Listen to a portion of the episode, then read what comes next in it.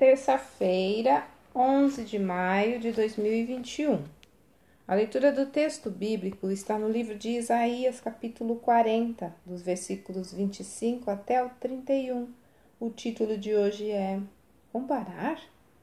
Você conhece alguém ou algo que possa ser descrito como parecido com Deus? Eu duvido. Afinal, ele é único. Logo no começo da Bíblia, o próprio Deus desafia o povo a encontrar alguém que seja semelhante a ele. E na sequência dá um exemplo incrível e maravilhoso. Quantas estrelas há no céu? Na verdade, são incontáveis, mas ele sabe o nome de cada uma delas.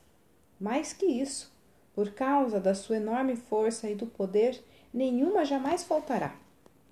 Parece tolice então pensar que alguém assim não saberia cuidar também de cada ser humano. Mas o povo de Israel e Judá achava exatamente isso, que Deus se esquecera deles. Você já pensou assim?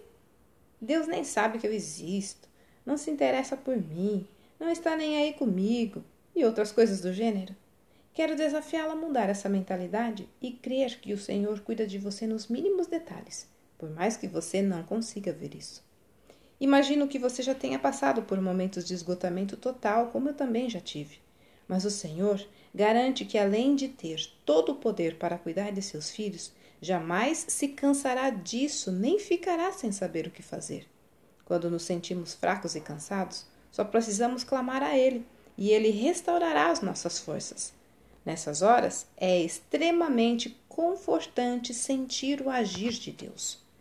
Crer nisso, quando não há evidências visíveis, é fé, e fé agrada a Deus. É isso que significa esperar no Senhor. Sua resposta à confiança de seus filhos é renovar as forças deles. Não há como comparar ninguém a Deus e muito menos esperar que alguém faça o que ele faz por cada um de nós.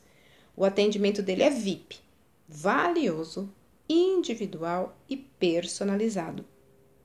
Por isso, age de um modo com você e de outro modo comigo, mas sempre exatamente como precisamos. Creia no amor do Senhor por você e faça o teste. Vale a pena depender dele e agir sob a orientação dele todos os dias. Olha, é certo que Deus não dorme. Confie nele. Texto retirado do presente diário da Rádio Transmundial, edição 24.